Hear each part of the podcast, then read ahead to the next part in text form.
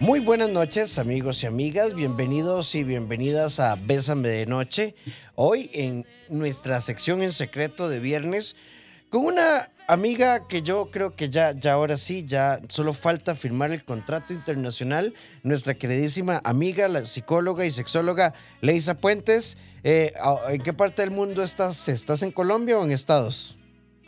Estoy en Colombia, voy a estar aquí por un rato, pero la semana pasada estaba en unas playas absolutamente paradisíacas que son las playas de La Guajira. Ahí te Invitadísimos a conocerlas.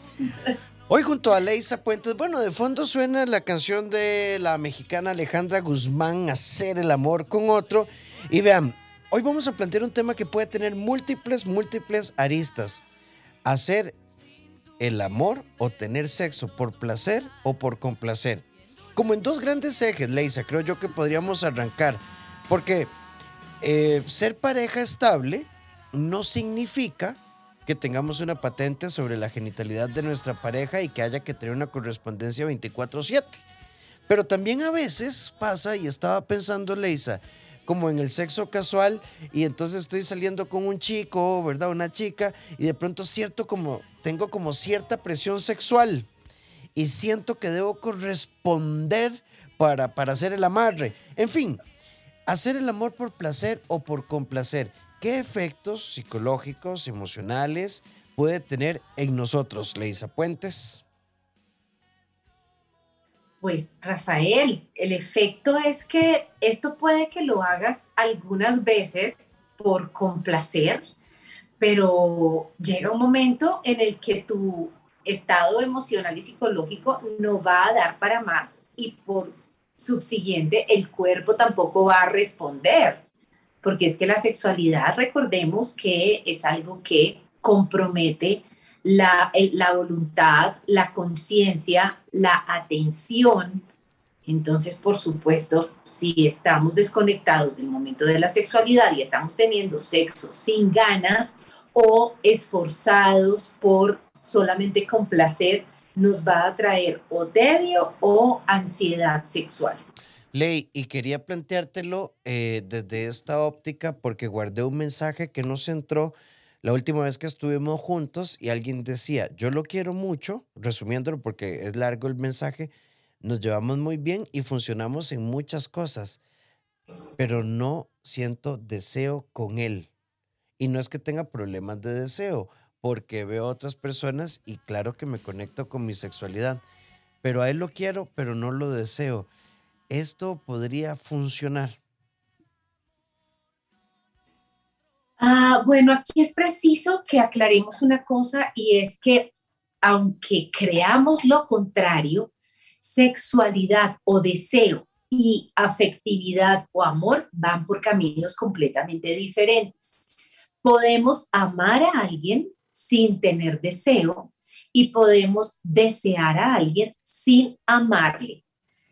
Dicho esto, esta querida persona que pregunta, pues tiene que mirar si realmente esta relación de pareja se puede sostener sin sexualidad, porque usualmente estamos esperando que haya sexualidad cuando tenemos una relación romántica, ¿ves?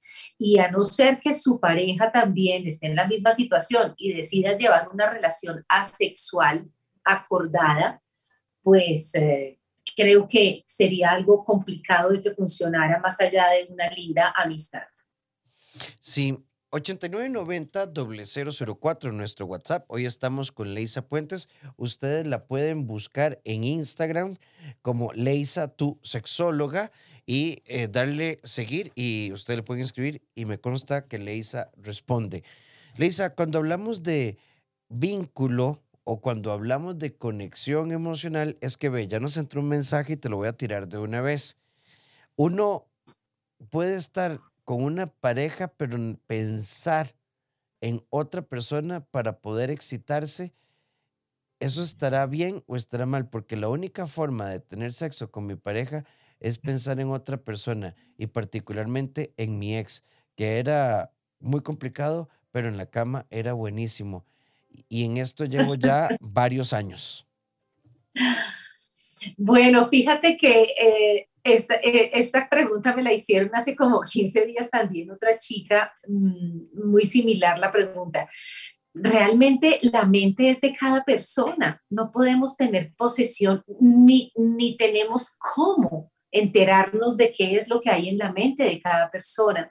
Hemos aprendido que la mm, fidelidad en la pareja incluye una cantidad de requisitos y de exigencias que van más allá a veces de lo humano, Rafael. Nosotros podemos sentir atracción por otras personas al mismo tiempo que estamos enamorados de nuestra pareja, pero nos puede resultar una persona atractiva. Ahora, aquí tendría esta persona que evaluar por qué le genera sensación de culpa o de malestar el pensar en la otra persona. Si es solamente, digamos, eh, una imagen usada con fines y propósitos de concentrarse en la relación sexual o de alcanzar su clímax, pues es su estrategia. Y la otra pregunta es, ¿esto implica que haya una intención de ubicar al ex? Porque si no lo hay, si no hay esa intención, pues es sencillamente lo mismo que si tú estás fantaseando con Jennifer López o con George Clooney o con alguien así, ¿no? Es un tema de que tú te conectas eh, en la sexualidad y, pues no, depende, no es controlable. Y sí te puede desconectar del momento de concentración por el tema de la culpa o de, sí, de un sentimiento de pronto de deslealtad con el otro. Ahora, otra pregunta es, ¿a ti quién te garantiza que en la mente de tu pareja estás tú y no otra persona? Sí, de hecho la, la amiga nos acaba de ampliar, pero bueno, no sé qué pensará Leisa. Por lo menos mi posición es de esto es una decisión muy personal. Siento que debería contarle a mi actual pareja que eh, lo quiero mucho, que la paso bien con él, pero que la única manera de tener sexo es decirle la verdad que pienso en mis parejas. Ay, yo, mm. yo creo que los colombianos dicen deje así. Literal. No, rotundo, no claro y concreto, no. No tienes por qué hacerlo en primer lugar porque tu pensamiento es tuyo. Dos, no estás con la intención de tener un contacto con esta persona, vuelvo y repito, míralo como si fuera un fetiche nada más de el momento de tu sexualidad.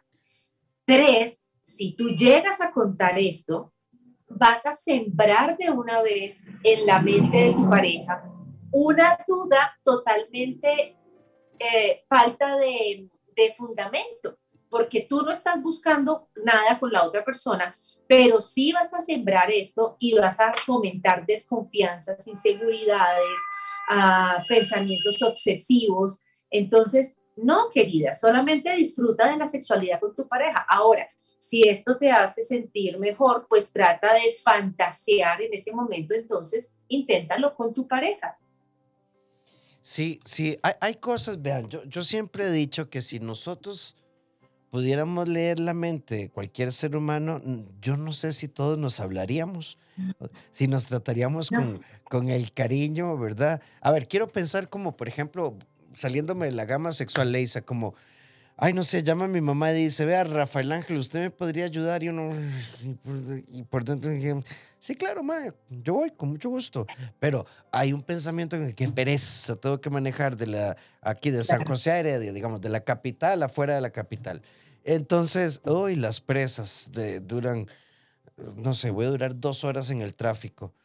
Mm, o sea, no. A ver, hay que tener cuidado. Estamos con Leisa Puentes desde Colombia, eh, sexóloga. Leisa Puentes, tu sexóloga en Instagram para que nos puedan seguir. Y estamos hablando de placer versus complacer.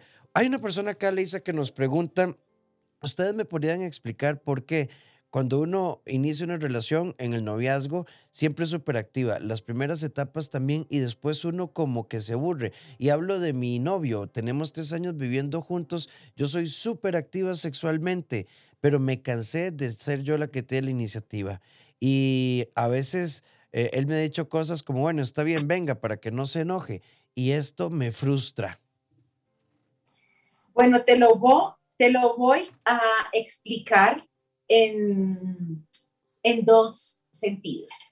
Uno eh, es la, el deseo sexual al inicio de la relación, por supuesto que está súper elevado, pues porque todo es curioso, todo es eh, absolutamente novedoso y hay esa reverberación de neurotransmisores que nos hacen pensar qué delicia es estar juntos. A medida que pasa el tiempo, se decantan un poco estos neurotransmisores y sencillamente estamos a expensas ya de otros que son más llamados a la lógica. Esto por un lado, y ahorita lo voy a ampliar. Y por el otro lado, tenemos que ver también que el apetito sexual, como dices tú, que eres bastante fogosa y que eres bastante eh, proclive al despertar del erotismo, no es igual en todos los seres humanos. Hay personas que se llenan con una comida bastante pequeña y otra persona que se come la hamburguesa, las papitas, la gaseosa, el postre y le cabe todo y todavía queda con hambre.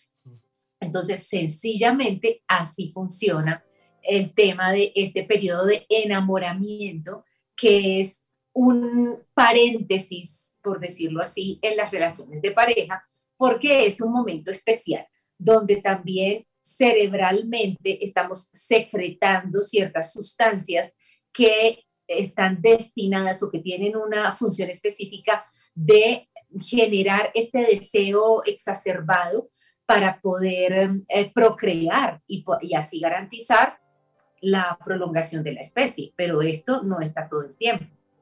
Hablar de placer y, de complacer, pero es que también qué bonito, me encanta que siempre participan mucho, querida comunidad, y eso se los agradezco, pero que estén tan abiertos con el tema sexual me fascina. A ver, no, fuimos con una, con una primera consulta, Leisa. Eh, ¿Por qué con mi esposa no tengo erecciones, pero cuando veo a otras mujeres sí me pasa, pero yo siento que amo a mi esposa? Volvemos a la respuesta que ya habíamos mencionado. El amor va por un lado y el deseo va por el otro. Pero cuando amamos, usualmente deseamos también a la otra persona no, el cuerpo de la otra persona nos resulta atractivo. La idea de, bueno, decimos en Colombia, arruncharnos, que es como dormir juntos y que haya ese contacto de cuerpo y de abrazo, eh, nos resulta un lugar de placer así, o sea, de placer real, así no estemos hablando de lo coital, es como lo seguro, lo rico, lo agradable. yo creería que para esta persona debería haber una revisión de qué está pasando con la relación que tiene con su esposa.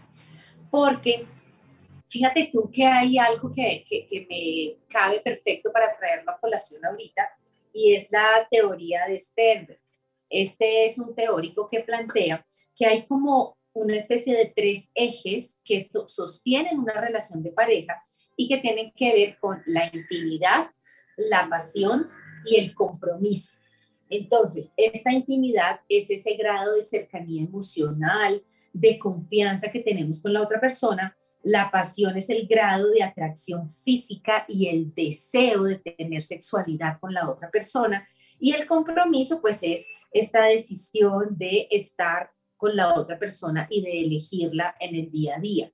Al parecer, aquí uno de los tres ejes, si lo vemos desde la psicología, podría estar flaqueando, que es el de la pasión. Entonces, habría necesidad de revisar por qué, pues porque una cosa es que a ti te atraiga una cantante o una actriz porque te parece que es linda y otra cosa ya diferente es que no tengas una respuesta sexual hacia tu esposa, pero sí la tengas hacia otras personas. Sí, de hecho, eh, Leisa, es que estoy seleccionando aquí preguntas. Hay, hay, una, hay una consulta, bueno, voy, a leerte las primeras que te pasé. Eh, ¿El sexo sin ganas puede implicar que a mí me duela la penetración? Sí, señor. La respuesta es sí. Porque mm, cuando, eh, me imagino que esta pregunta evidentemente la hace una mujer y la respuesta que le doy es, fisiológicamente, cuando hay excitación, que es cuando tú te conectas con el deseo sexual y respondes a, los estímulos excitatorios que te hace tu pareja, pues evidentemente va a haber una buena lubricación y una buena receptividad para esta relación sexual. Si tú estás teniendo dolor porque estás accediendo a tener sexualidad sin ganas, posiblemente sea o porque no estás lubricando bien o porque hay una contracción voluntaria o involuntaria de tus músculos perivaginales, lo cual hace difícil, más difícil la penetración y por supuesto se vuelve un círculo vicioso, Rafael, porque si algo me produce dolor, yo lo evito y si yo lo evito, pues no tengo deseo y si no tengo deseo, pues no quiero y vuelve y se repite el círculo en sentido de estar haciendo em, o de estar accediendo a la sexualidad sin tener deseo. Esto no, no es algo que se deba hacer. Ahí hay un problema y hay que buscar ayuda. Sí, un amigo nos dice, tuve una pareja que me afectó mucho con, con sus comentarios. Me decía que no servía, que era malo en la cama. Terminé esa relación y he tratado de reconectarme con otra pareja, pero no lo logro tener la erección sin pastillas. ¿Y cómo puedo resolver esto? Porque veo que puede ser un tema mental. Vean, casos como estos es sumamente importante. A ver, muy bien leer, muy bien ver videos. Es más, Leis ha trabajado muchísimo el tema de erección en sus redes y pueden encontrar mucha información. Pero cuando ya estamos hablando, pongámoslo entre comillas, de un bloqueo y arrastro mis nuevas experiencias eh, estas inhibiciones, amigo, esto es de terapia. Esto, y sería bueno que lo busques. Totalmente. Total y absolutamente. Mira, hay algo que suele suceder, mm, desgraciadamente con más frecuencia de la que debería, y es que podemos volvernos unos tiranos literalmente en la cama con las otras personas. Comentarios de descalificación del cuerpo, invisibilización de las necesidades o de los deseos de mi pareja, bien sea una pareja estable o una pareja momentánea.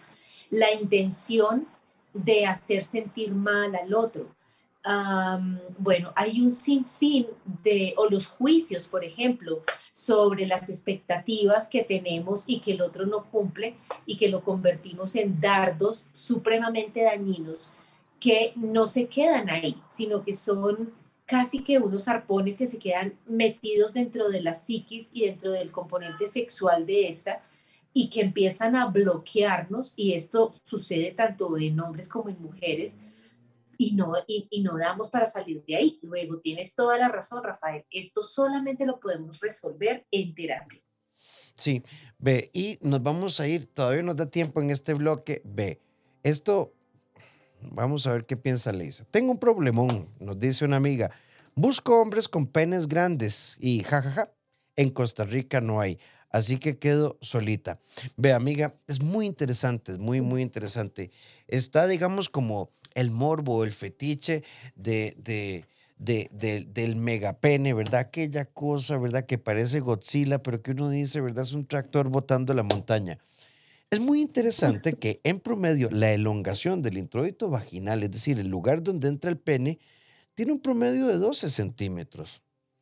Entonces, y no ocupamos un pene así gigantesco, ¿verdad? Tipo Massinger, ¿verdad? Así que sea un Goku para, para sentir placer. Bueno, digamos que aquí hay un tema de gustos. Puede pasar también que un hombre diga, a mí me encantan las mujeres con los senos grandes. Pues entonces, si ese es un requerimiento para su sexualidad, particularmente, pues entonces tendrá que irse porque pues ella dice que en Costa Rica no lo encuentra y yo creo que eh, los cuerpos son diversos en todas partes del mundo y más hoy en día que hay una mezcolanza de razas por todo el planeta entonces, pues si es un requerimiento para ti, pues anda y búscalo. Pero realmente para la mayoría de gente hay otros componentes especiales para alinear y, y edulcorar la, sexualidad de una bonita manera. para ponerle sabor a la cosa. Claro, sí, y, realmente el tamaño del pene puede ser un problema cuando son muy pequeños, que se llama una microfalia, o cuando son muy grandes, que se llama una macrofalia. Y te voy a decir, a mí no me gustaría jamás tener por paciente al negro del WhatsApp, por ejemplo, porque ese hombre debe tener unos problemas impresionantes para tener sexualidad eh, estimulante, porque los penes muy grandes producen dolor, también producen dispareunia. Entonces, hay eh, un tamaño, o sea, los tamaños estándar de pene creo que son algo que, que, está bien y que la naturaleza lo hace bien y bueno, pues en gustos no hay disgustos, pero habrá que revisar ella también, pues si es tan fundamental. Sí, y yo, yo quisiera agregar lo que vos estás aportando una idea limitante y voy a poner un, un, un ejemplo. A mí solo me gusta la pizza hawaiana, pero existe la pizza de mariscos y está la pizza de pepperoni y está la pizza de vegetales y está... No, para mí, a ver, una preferencia, y, tal vez incluso lo amplío a esto, cuando a mí me preguntan, Rafa, ¿cuál es tu comida preferida? No tengo, es que yo no puedo comparar la italiana con la tailandesa, la mexicana, ¿verdad? Eh, con la comida mediterránea. Son tan diferentes que cada una tiene su encanto. Claro que sí, y, y hay otra cosa, ¿no? fíjate que ah, lo importante a veces no es el tamaño, sino la salud física y anatómica de cada cuerpo. Entonces, un pene que tiene un buen llenado de los cuerpos cavernosos y que tiene una erección apropiada porque es un cuerpo saludable, pues es, es, es un plus, es fantástico y está perfecto que lo disfrute cada quien y, no podemos seguir encasillando los cuerpos en las medidas, las caderas así, los senos así, los penes así, porque realmente nos estamos dando rejo los unos con las otras y descalificarnos, pues no, no tiene ningún sentido, ¿no? Y que estoy de acuerdo contigo, hay, eh, hay otros componentes y probar siempre es una buena opción. Sí, los occidentales vivimos enfermos eh, de, creer que el, que el sexo está en la pelvis. Esta me parece que es una pregunta muy amplia y de muchísimas variables, Leisa, y que, y que es una pregunta en alguna medida relativamente frecuente. ¿Cómo podemos reconectar sexualmente y no vernos solo como amigos? Bueno, esa es la pregunta más recurrente, yo creo, en, mi, en mis redes. Y aquí hay que decir una cosa, nos hemos tardado muchísimos años y muchísimos estudios en responderla porque desde la psicología es una preocupación que tienen las parejas permanentemente. Y los estudios, las estadísticas que se hacen en consulta suelen apuntar a que cuando estamos en pareja realmente lo que promueve la sexualidad es la misma sexualidad. Es decir, ya pasamos el tiempo del enamoramiento, que era el que nos mencionaba nuestro otro amigo en la pregunta anterior, donde todos estos neurotransmisores, la feniletamina, la dopamina, la serotonina, todo esto hizo sus efectos y luego ya estamos más decantados. Entonces aquí la sexualidad debe ser más intencional, debo seducir al otro, debo tener en cuenta cuáles son esos ejes en los que se mueve la sexualidad de mi pareja y los míos tenerlos claros. Y muy importante, Rafa, que los dos estén apuntando y jalando y remando hacia el mismo camino, porque si no, el que está remando y el otro no, sencillamente un día se va a cansar de remar y le va a decir, toma, ahí te dejo tus remos y sigue solo tú porque mm, la sexualidad hay que trabajarla, hay que motivarla. Entonces podemos hablar de muchas cosas, el repertorio de juegos, los preliminares, la variedad, todo esto, el hacer que mi pareja se sienta deseada y el que yo también me sienta deseado o deseada por la otra persona es muy importante. Entonces, como para resumir, porque es un tema largo, te dejo eso. Sí, ahora, para, porque bueno, es increíble, ya, ya casi nos quedan solo 23 minutos de programa. Y si quisiera que dejáramos claras la diferencia entre placer y complacer. Muy bien, porque es el título de nuestra charla. La sexualidad debe ser con placer, siempre. Una sexualidad saludable debe tener el ingrediente de la pasión, la picardía, la intención, el coqueteo, seducción, todas estas cosas son ingredientes importantes. Eso es hacer el amor con placer, es entregarme al disfrute de lo que me produce placer. Pero con placer es algo en lo que caemos fácilmente porque nos obsesionamos y especialmente lo veo en mi consulta, le ocurre a los hombres, se obsesionan por complacer a su pareja. Entonces, quiero tener una erección más durante más tiempo para poderla complacer. Quiero sacarle más orgasmos para poderla complacer. Quiero que me enseñes trucos de sexualidad para poderla complacer. Resulta que aquí es clave tener presente que cada quien debe hacerse cargo de su propio placer.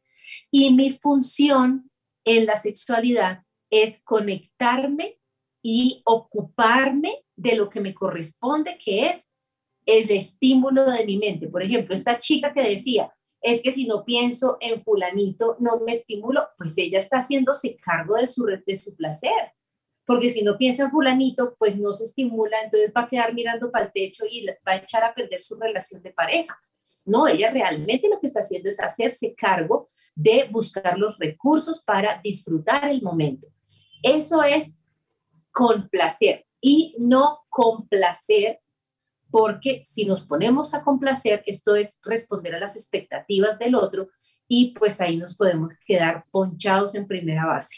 Así que es mejor siempre el sexo con placer y no enfocarnos tanto en complacer a los demás. Sí, y qué importante esta diferenciación, porque por ejemplo, em, en el plano de exploración, haciendo la salvedad, una cosa es coma, con coma, placer, y otra cosa es la palabra compuesta con placer. ¿Cuántas historias uno escucha? Voy a poner ejemplo. Acepté un trío por complacer a mi pareja. Acepté el uso excesivo de la pornografía por complacer. Eh, acepté sexo anal, ¿verdad? Por complacer. Y, y no se trata, ¿verdad? Y, y, es que detrás de estas complacencias, Lisa, hay como un miedo a la pérdida. Y hemos asociado que si yo no respondo a la dinámica sexual de mi pareja, puedo perder. No sé si en Colombia utilizarán el dicho, ¿verdad? Pero es que si no come bien en la casa, va a comer bien en la calle. Entonces, eh, eh, metemos tantos fantasmas. Claro, y eso es algo muy machista y muy patriarcal que nosotras mismas nos nos encargamos de alimentar. Si tu pareja no encuentra en la casa lo que está buscando, lo que tienes que hacer es sentarte y hablar con la, con la persona, con tu pareja, bien sea ella o él, porque no tiene sentido acceder a hacer cosas solamente por retener a alguien si es que nadie debe estar donde no quiere estar. Y en este sentido, los límites, pero más allá, los acuerdos en pareja son absolutamente fundamentales no nos enseñan a hacer acuerdos en pareja, Rafa, y estamos oyendo esto por todas las partes, pero pareciera que no, no lo comprendemos. Hacer acuerdos en pareja es importante porque cuando tú estás en pareja, realmente estás abriendo una sociedad. Cuando tú vas a montar un negocio, tú hablas con claridad acerca de todos los estatutos que van a quedar para, para formalizar este negocio. Y estos estatutos los están revisando en esa sociedad año a año. Se hacen nuevos, se quitan unos, se ponen otros, se meten novedades y tecnología y estrategias para poder potenciar el negocio y que siempre vaya más allá, pues porque tú nunca pones un negocio para perder. Luego, ¿por qué no tenemos la misma precaución y la misma aplicabilidad? en el tema de pareja. Revisemos nuestros acuerdos. Sí, Leisa, hay mucho, mucho más preguntas, pero antes de irnos así, en rapidito, antes de hacer el corte, dice, gracias por cada noche, todos los temas. A mí me pasa dos cosas, que en mi antigua pareja y mis amigas hablan del tamaño, pero yo no me fijo en eso y me ponen nerviosa en ese tema porque me incomoda. No me fijo en eso, sino en el momento del acto, que sea de amor. O me pasa que no puedo con el sexo oral. Cuando tocan este tema me dicen que voy a alejar a una pareja porque a ellos les gusta. Y me pasó que una vez mi antigua pareja me dijo, a mí me gusta que me lo hagan y yo le dije que no podía. De hecho, me gustaría asistir donde una psicóloga sexual porque no soy de muchas parejas y a veces siento que me intimido cuando hablan de temas de sexo. Por eso es tan importante hablar de formación y educación sexual. Uy, totalmente. Y bueno, ahí hay un tema interesante porque pues ella pone los límites y dice, bueno, a mí no me gusta el sexo oral, pero el tema aquí es que a la mayoría de los seres humanos les gusta el sexo oral. Entonces, encontrar una pareja que de pronto te acepte esa, esa mm, condición, ese límite, mm, puede que lo que pase, pero lo más posible es que siempre vayas a querer que esa persona, eh, que esa persona siempre vaya a querer eh, implementar el oral. Entonces, habría que explorar qué será lo que te produce toda esta meticulosidad para no disfrutar los besos en, el en los genitales de la otra persona, porque finalmente se pueden llegar incluso a acuerdos, ¿no? Si es una cosa por meticulosidad de limpieza, pues entonces se puede pactar bueno, entonces te bañas primero y luego sí lo puedo hacer. Habría que ver cuál es el componente de bloqueo allí. Sí, sí. Y, y, también, bueno, esto será otro tema. El sexo no es dame porque te di, ¿verdad? Porque eso sería como complacer. Sin libertad interior, se oprimen nuestros pensamientos. Nacen las preocupaciones. Puede que perdamos el camino hay que romper los miedos. Estamos en secreto.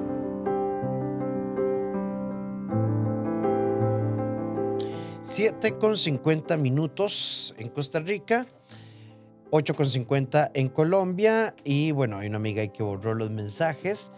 Eh, alguien por acá nos pregunta, Lisa, buenas noches, ¿es normal que una chica de 26 años no le apetezca tener relaciones sexuales con su pareja de casi 48. Eso es normal. A ver, yo, yo soy de los que creo que en dinámicas afectivas, emocionales, sexuales, tenemos que quitar la palabra normal a normal. Porque, porque estaríamos hablando de un montón de cosas. Por ejemplo, alguien podría decir desde su formación, es anormal llegar virgen al matrimonio. Pero alguien desde su fe podría decir, es muy normal llegar virgen al matrimonio. Entonces, y, además, Gleisa, también esto yo creo que depende mucho. Siempre he sido así, como un deseo sexual muy bajo de forma primaria, o fui muy activa y ya ahora no quiero. ¿Será un tema sexual, un cambio hormonal, o es que eh, el chiquito no ayuda? ¿Cuál es el chiquito? el compañero, ¿verdad?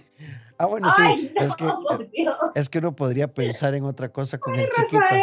aquí en Colombia eso se oiría bastante, bastante de doble sentido, te quiero decir. Bueno. Pero bueno, después lo explicaré. Después lo explicaré en otro programa. Sí, es el, chiquito de TikTok. Vale la pena pensar ah, cuánto tiempo de relación tienen porque... No nos dice. Pues, no dice exacto, porque también el componente afectivo, si ya se bajó, si ya no hay ese componente afectivo o la atracción física, recordemos nuevamente la teoría que mencioné hace unos minutos atrás, que habla de los tres ejes, y si la atracción física ya no es fuerte por este señor que ella menciona, o si ella de pronto, porque es que es una mujer muy joven saliendo con un hombre que es mayor y aunque de todas maneras, teóricamente, por, digamos que por defecto, solemos decir que la edad no interesa, sí interesa, porque los intereses, valga la redundancia, son diferentes a los 26 que a los 48 años. Entonces, mientras ella puede estar pensando en bailar reggaetón, él puede estar pensando en acostarse a ver una película de Netflix todos los fines de semana. Y esto puede estar influyendo. Y yo prefiero ser muy abierta y muy, y muy cruda al decir las cosas, pues porque así mismo es como la gente las está preguntando. Entonces, cuando ya no hay este interés sexual, porque a ella se le perdió siendo una mujer tan joven, seguramente hay unos componentes que están afectando y podría ser por ese lado.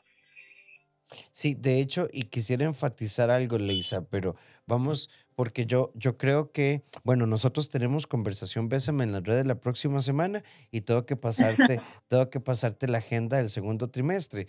Pero eh, algo muy importante, estar juntos no es suficiente para tener una buena vida sexual. O sea, es la, la, vivir bajo el mismo techo, llamarnos pareja, no necesariamente es suficiente para tener una vida sexual. Hay muchos componentes. Leisa, hay dos mensajes acá muy interesantes. Buenas noches. Eh, yo fui muy activa sexualmente con mi esposo. Luego hubo muchísimos problemas. Eh, él había sido mi único compañero. Tuve un papiloma humano que me ha dado diversos problemas. Eh, al punto de que están evaluando un tema de una cirugía mayor en mi cuello, claramente por infidelidades múltiples. Y desde que me separé y me divorcié en los últimos siete años, es como que si se me hubiera muerto el deseo. Mm. Mira, ese es un temazo. Yo atiendo muchas mujeres que tienen un diagnóstico de BPH positivo y es algo que impacta terriblemente el desempeño de la sexualidad posterior al diagnóstico. Hay sentimientos de rabia, hay sentimientos de culpa, hay sentimientos de dolor, hay sentimientos de vergüenza, porque no es fácil empezar una relación nueva de una vez diciéndole a la persona, mira, yo tengo esta situación o esta condición. Entonces, ah, sí es eh, posible tener una relación de pareja porque una, si la persona está en tratamiento, pues evidentemente no reviste un riesgo activo para la otra, para la pareja nueva, aunque hay que tomar precauciones. Pero volvemos al tema, hay momentos y situaciones que superan la capacidad de que tú sola puedas salir adelante. Y es preciso trabajarlos en terapia con un especialista, porque es que, mira, Rafael, te digo que los diagnósticos de enfermedades de transmisión sexual son una, una cosa muy complicada, no solamente para hombres, sino para mujeres, o sea, no solamente en BPH, sino en HIV, y en otro tipo de, sí, De hecho, de hecho Leisa, lo, lo, anoté porque eventualmente podríamos arrancar, porque este comentario ya disparó otros, otras consultas que van en este sentido. Por ejemplo, tengo herpes genital recurrente, particularmente alrededor de mis labios mayores, y hace tiempo no tengo pareja, y como estos brotes responden a estrés y otras cosas, sí. qué, qué complicado porque yo si uno lo dice, se siente con lepra y si no lo dice, me siento mal porque no quiero infectar a un compañero sexual. Vean, les prometo, les prometo que vamos a agendar esto. Soy portador de una enfermedad de transmisión sexual porque, por ejemplo, el herpes, hay algunos que podemos tratar y quitar, como la gonorrea, la sífilis y demás, pero el papiloma humano, em, la, el herpes genital, el VIH, ah, vamos a ser portadores siempre. Digamos, una cándida, pues se, resuelve, ¿verdad? Pero, ¿cómo, ¿cómo hablar con mis nuevas parejas o con sexo, si voy a tener sexo mm. casual de este tema? Porque esto inhibe muchísimo. Me encantaría que hiciéramos este tema porque es un tema sanitario, Rafael. Y a veces nos quedamos pensando en la sexualidad solamente en este sentido de cómo mejorar mis orgasmos, cómo recuperar la pasión, bla, bla, bla. Pero es que la sexualidad es un tema de salud al 100% y es mucha la cantidad de gente. O sea, te digo una cosa que es un dato miedoso. En estos momentos, las estadísticas están apuntando a que los contagios por VIH eh, son más altos en la población heterosexual que incluso en la homosexual. Es decir, la población homosexual está mucho más consciente, responsable para no contraerlo y en cambio la población heterosexual no está teniendo las precauciones que debería para evitar la transmisión. Sí, y, el número de personas, por ejemplo, portadoras de papiloma humano es altísimo, altísimo. Bueno, Sí, muchísimo, muchísimo. Entonces, sí, te acepto la invitación para tratar este tema porque es académico y me encanta dar esta información. Sí, y podemos pensar como en un, en un programa, puede ser parte 1 y 2 y tal vez hablar de cada enfermedad y la describimos. Ya lo anoté, ya lo anoté, les prometo. Este, ya, ya casi viene el otro trimestre. Vamos a cerrar Bésame de Noche. Em, esta temporada, el primer trimestre cierra. Nos vamos al descanso de Semana Santa y regresamos y les prometo que vamos a arrancar porque este, la idea de este espacio es educar. Leisa, tenemos que decir buenas noches. Se nos fue rapidísimo, pero si quieren seguirte, ¿cuáles son tus redes? ¿Cómo te contactan? Leisa también da terapia eh, virtual para que, para que entren en contacto directo con ella. Sí, por favor, los espero en mis redes, en Instagram, como Leisa, tu sexóloga, en TikTok también, en Twitter también me pueden seguir. Ah, la información que doy siempre es académica, con sentido del humor, sí, a veces, pero siempre muy académica y muy responsable. Soy terapeuta individual y terapeuta de pareja y atiendo pacientes, por supuesto, en todo el mundo, así que online me pueden contactar. Les mando un abrazo, disfruto mucho siempre las preguntas y la participación de tu público costarricense, me encanta, me encanta el acento de ustedes también y estoy pendiente de volvernos a ver. Sí, sí, sí, y después, después les cuento, es que estamos ahí, faltamos dos cositas, ¿verdad? Porque le hice, incluso te voy a invitar Vamos, estamos trabajando junto con Paola Bertis eh, de Argentina, Jesús Matos de España, em, ya Roberto Rocha se subió al barco, un congreso, un, un, congreso de psicología iberoamericano virtual. Así que, gente, crucen todos los dedos porque van a ver qué hermoso. Entonces, en estos días te estoy contando, ¿verdad? Porque quiero invitarte a esto también, Leisa.